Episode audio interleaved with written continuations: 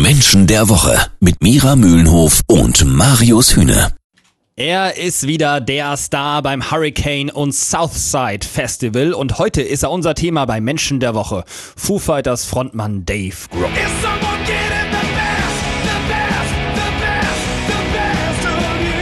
Und natürlich sprechen wir über die coolste Sau des Rock mit Erkenntniscoach Mira Mühlenhof. Hallo Mira. Hallo. Mira, ich zitiere den Rolling Stone, das Musikmagazin, ja, nicht die Band.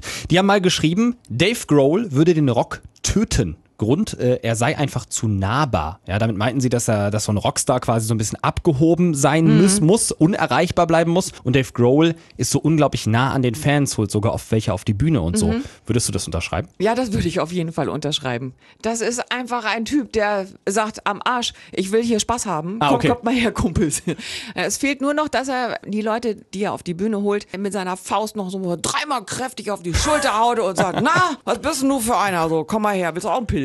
Genau, ja, aber genau so soll er ja aber, sein, ja. Ja, und, und so ist er auch wirklich. Und damit ist er authentisch. Heißt authentisch in seiner Persönlichkeit. Da ist alles eins zu eins. Da gibt's kein Wischiwaschi. Der ist auf der Bühne genauso wie in der Kneipe nebenan. da passt dann ja auch super diese Geschichte zu, dass er einmal sich auf der Bühne das Bein gebrochen hat, Mhm. sich das ganz kurz hat irgendwie eingipsen lassen und danach hat er weitergespielt Ja. mit diesem frisch gebrochenen Ja. Bein. Das heißt, er hat einfach so einen Bock auf Musik machen, da könnte sonst was passieren, er würde weiterspielen. Ja, und ist einfach auch ein harter Typ, der sagt, okay, Bein kaputt, auch egal. Auch egal. Das sagt ja schon sehr viel über Mhm. Ja, seine total. Persönlichkeit aus. Das ist einfach ein harter Typ. Also der spielt keinen harten Typen. Es gibt ja auch Rocker, die einen harten Typen spielen. Genau, das habe ich bei Dave Grohl vielleicht auch gedacht, dass das alles nur Image ist. Nee, der ist so. Also nur die Harten kommen in den Garten und da ist Dave ganz vorne dabei. Wenn ich das richtig verstanden habe, dann hat Mira Mühlenhof gerade schon so durch die Blume gesagt, dass der Antrieb von Dave Grohl eventuell Spaß ist. Nee. Oh, okay. habe ich jetzt so gedacht gerade, ja. verstanden? Nee, ist nicht so. Ist sicherlich ein Flügelchen. Das spielt da schon mit rein. Aber also sein Urantrieb Mhm. ist nicht das, was wir von Rockern kennen. Also ich fand es total spannend, weil Ja. eigentlich kann man viele Musiker sogar auf zwei intrinsische Ja. Motivationen reduzieren. Kampf und Individualität. Ja. Mhm. Dann folgen noch Wissen und Spaß. So, und Dave macht eine ganz andere Kategorie auf. Und zwar? Und das fand ich total irre. Der hat die intrinsische Motivation Macht. Das kennen wir eher aus der Politik zum Beispiel, Ja. aus der Wirtschaft zum Ja. Beispiel. Das werden meistens irgendwelche Bosse von großen, großen Konzernen. Ja. Was das für einen Einfluss aber auch auf die schwierigste Zeit in Dave Grohls Leben hatte, nämlich kurz nachdem Kurt Cobain verstorben ist und er überlegen muss, was mache ich denn jetzt? Mache ich weiter mit Musik? Höre ich komplett auf? Das klären wir gleich hier bei Menschen der Woche.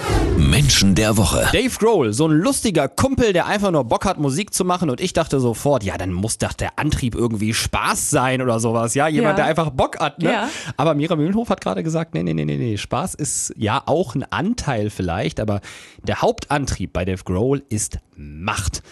Mira, das ist, du hast gesagt, unglaublich selten bei Musikern. Ja, ähm, das ist wirklich erstaunlich, weil ähm, diese Menschen streben ja quasi nach oben, also irgendwo, wo sie auch wirklich Macht haben.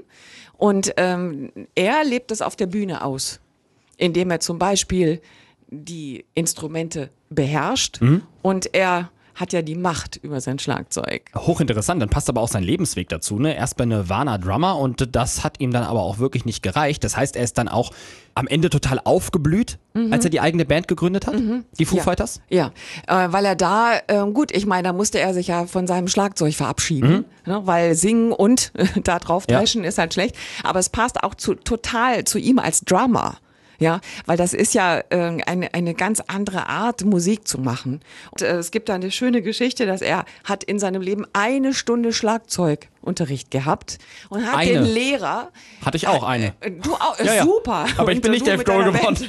Genau. Dann hat er den Lehrer rausgeschmissen und hat gesagt, ey, du Vollpfosten. Ich kann's besser. Ja, und das mache ich jetzt auch alleine. Ich brauche keinen Lehrer. Ich kann sowieso. Jetzt äh, wollten wir noch über die schwierigste Zeit eigentlich in Dave Grohls Leben sprechen, nämlich über die Zeit ähm, nach Nirvana. Kurt Cobain verstorben 1994, Dave Grohl stand da, wusste nicht so richtig, eigentlich mega erfolgreich gewesen, aber was macht man jetzt? Und Dave Grohl hat sich entschieden, er will erstmal mit niemandem was zu tun haben, Ja. vor allem auch nicht mit anderen Musikern, ist am Ende alleine ins Studio gegangen und hat dieses Foo Fighters Album, das allererste, ja, 1995, komplett alleine eingespielt. Alle Instrumente selber und auch selber gesungen. Ja. Was ist das für eine Art von Trauerbewältigung? Weil er war da noch mitten in der Trauerphase. Ja, das passt absolut zu seiner Persönlichkeit. Also ne, Menschen, Mhm. die diese intrinsische Motivation haben, weil in schlechten Zeiten ziehen die sich komplett zurück, die verschwinden von der Bildfläche. So wie wir das zum Beispiel jetzt sehen können bei Andrea Nahles. Haben wir ja gerade drüber das- gesprochen bei Menschen der Woche. Ja, interessant. Wie, wie wir das erlebt haben, auch bei Gerhard Schröder. Die tauchen komplett ab, die Menschen. Mhm. In dem Moment, wenn da wirklich eine Krise auftaucht Ja. im, im Leben, sind die erstmal weg. Und ähm, bei ihm war es so, bei Dave, dass ähm, er selber auch sagt, dass ein Psychologe ihm geraten hat, Mhm. äh, weiter Musik zu machen, das auch nicht hinzuschmeißen, weil das hätte auch passieren können, dass er es komplett lässt. Ja, ja, da so hat wie er Andrea nachgedacht. Nahles Ja. komplett alles Ja. hingeschmissen hat, einen totalen Cut gemacht hat aus der Politik, Ja. sich komplett rauszuziehen.